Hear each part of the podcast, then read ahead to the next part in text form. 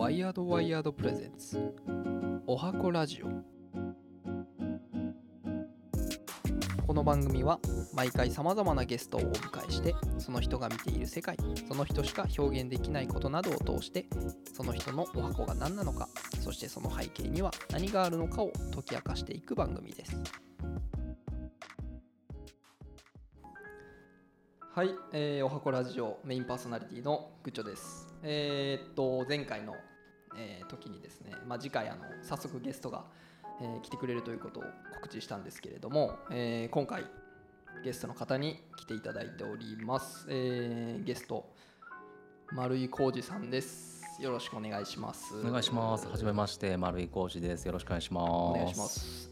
えっと、そしたら、えっと、僕の方から少し丸井さんの、えープロフィール、まあ、これまでの、まあ、経歴というか、その辺をちょっと、えご紹介させていただきたいなと思います。えー1976年生まれ、兵庫県加古川市出身です。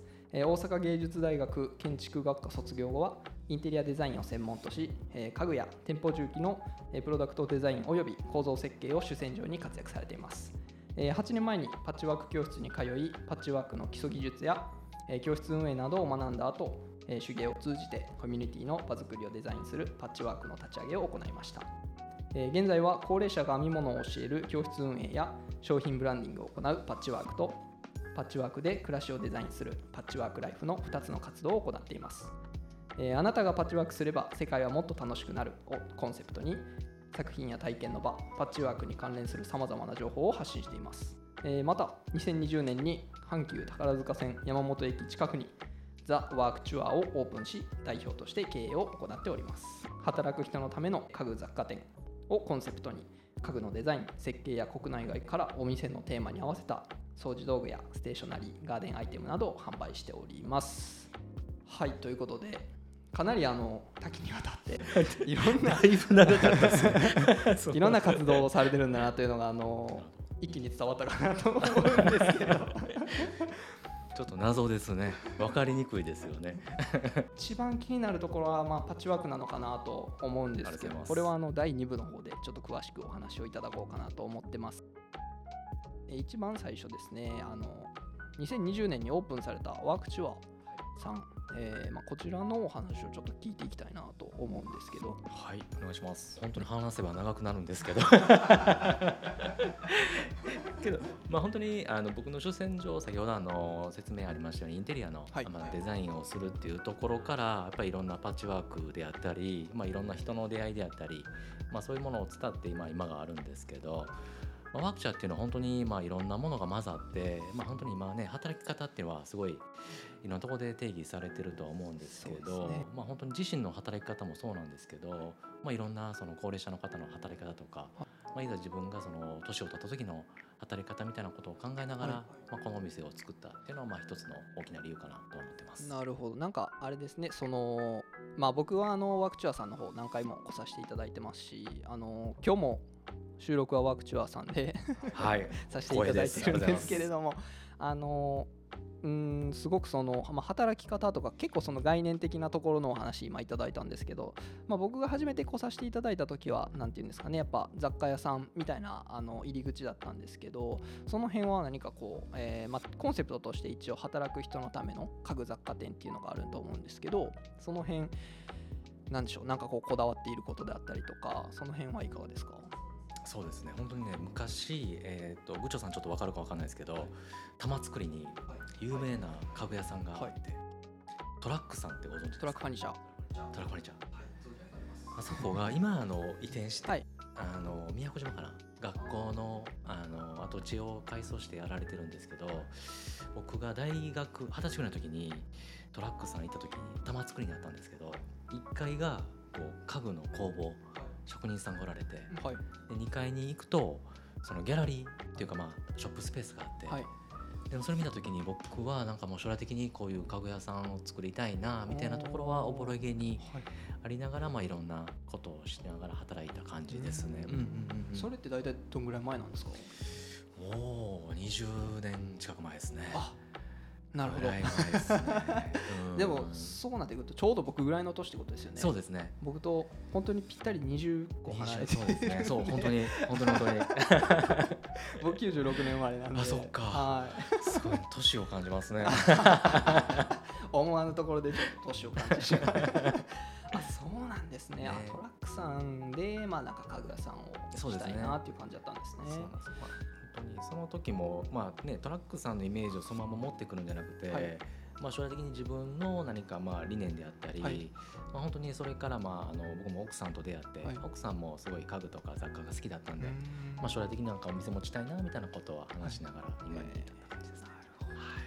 でなんか僕も結構その雑貨屋さんとか好きでよく行くんですけど、なんでここを知ったかはちょっとあんまり詳しくは覚えてない。たまたまですね。そうなんです。多分そのインスタかなんかの広告か、まあ、広告なのかそのなんかレコメンドされたやつを見たのかその辺がちょっと曖昧なんですけど、まあ、ふと見つけてあ山本やったら近くやなと思って、まあ、来させていただいいただいたのが最初で、まあ、来させていただいた時なかなかあのマリさんおられなくて。そうですよね。でもあの、えー奥さんの方と少しお話しさせていただいたりとかその後にあの連絡もいただいたりしてであのあれですね今年の5月にあのコーラのイベントをさせてもらった時に初めてお会いしたのがそうですね。一番最初ですね。はい、うん。その時にやっぱあのまあなんかいろいろ雑貨があって、まあ、見ててもすごい楽しいなっていうのがあるんですよね。結構あのステーショナリーがそうですね。なんかすごい特徴的ですよね。けど本当にはい。部長さん、結構もう雑貨屋さんっぽくなってるじゃないですか、はい。本当にもう1年ぐらい前までは机と、はい。あの椅子ぐらいしかなかったんで今でもそうかもしれない。街の中では、はい。謎のお店って思われてる 方が結構多いんで。なるほど。そうなんそうなんですよ、うーん。あと本当に今部長さん言われたように、はい。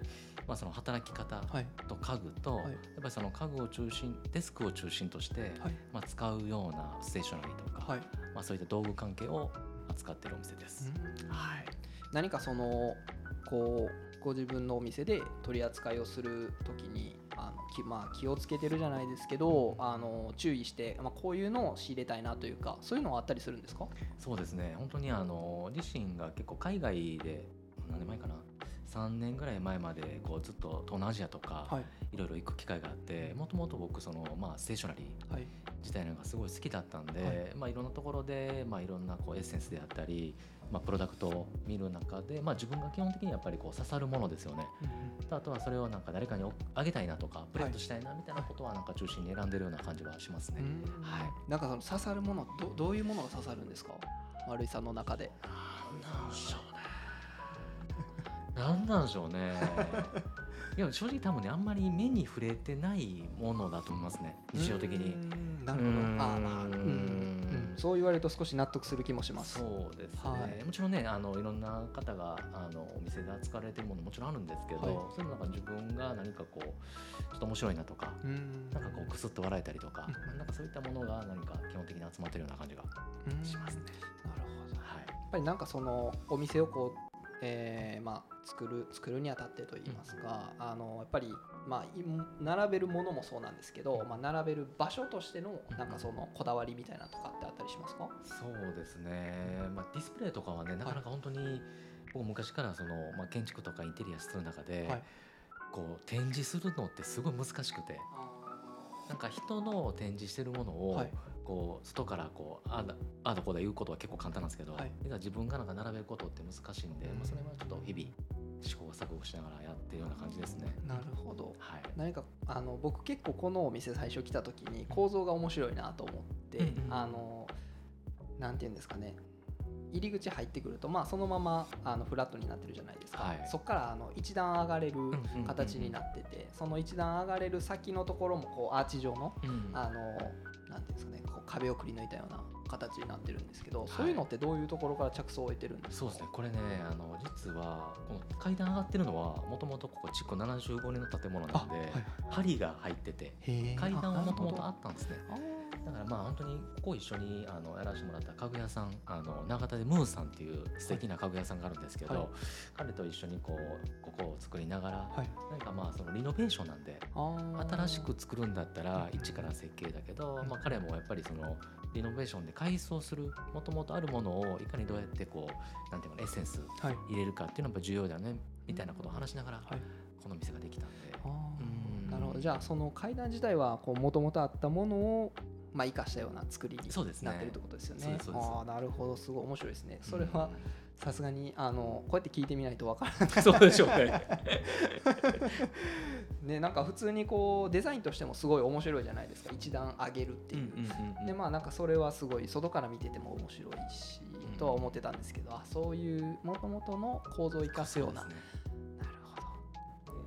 面白いですね。何かそのまああの建築学科の方をもともと大学で出られてるってことなんですけど、はい。そういうところで何かこう自分のお店にこう落とし込んだこととかってあるんですか？うーんいや本当にね大学の時何にもこう勉強してなかったんで。だけどねね大阪芸大なんですけど、はい。はいすごいなんかこう授業的に、まあ、いろんな仲間がいたりとか、は授業も一番面白かったのはあの粘土ではいトンネルを作るみたいなその造形みたいなことが結構多かったんで、まあ、それは昔から何かこうね01で作ることとか、はい。まあ、絵を描いたりすることが好きだったんでまあ、その延長上でなんか今があるんかなみたいなことはありますね。なるほど、はい。なんか結構やっぱあれなんですか？僕は専門的な大学に行ったので他の大学のこととか、うん。まあそれこそ建築系の大学のこととかもう全くさっぱりなんですけど、うん。あのデザインっていうところって勉強はあるんですか？その授業というか。そうですね、はい。まあ、デザインって言っても結構広域じゃないですか。そうですね、うん、でまあその大阪芸大のデザインっていうのであれば、はい。もちろん色彩学であったり、ううん。ん。まあ、色、あとはその造形、はい。図形とか、はい。まあ、建築をベースにはい。何かその周りでこうデザインとかうん。整理とかみたいなところの授業はありましたね。なるほど。あー式うん。うん。そういうところになんかそのちゃんと学問になってるんだなっていうそうですね。まあ、驚驚きというかすごい面白そうですねそれ。そうですね。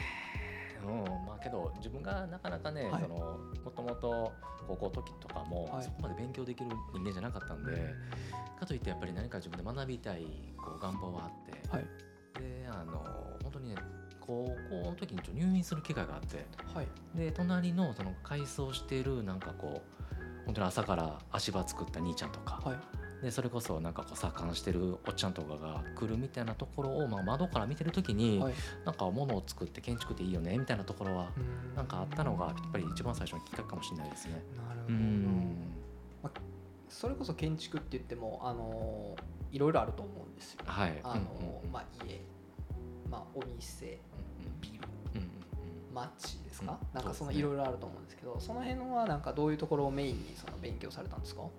大学では本当にうんなんか課題がそれぞれあるんで、はい。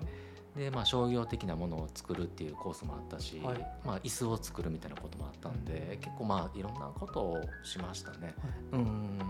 なんかその建築っていうお話の中で、えーまあ、椅子を作るとか、うんうん。なんとなくこう直感と外れるなっていう感じがあるんですけど、うんうんうん。そういう、えーまあ、椅子だったり机だったりそういうのを作るのも建築なんですかね。そうですね。結構ねやっぱり建築家ってはい。建物を作るだけじゃなくて、はい。やっぱり中のその暮らしをやっぱり想像する仕事だと思うんで、だから建築家でもやっぱりプロダク家具を作ってる建築家多いですよ。なるほど。あ、うんそうなんですね。そうそうそう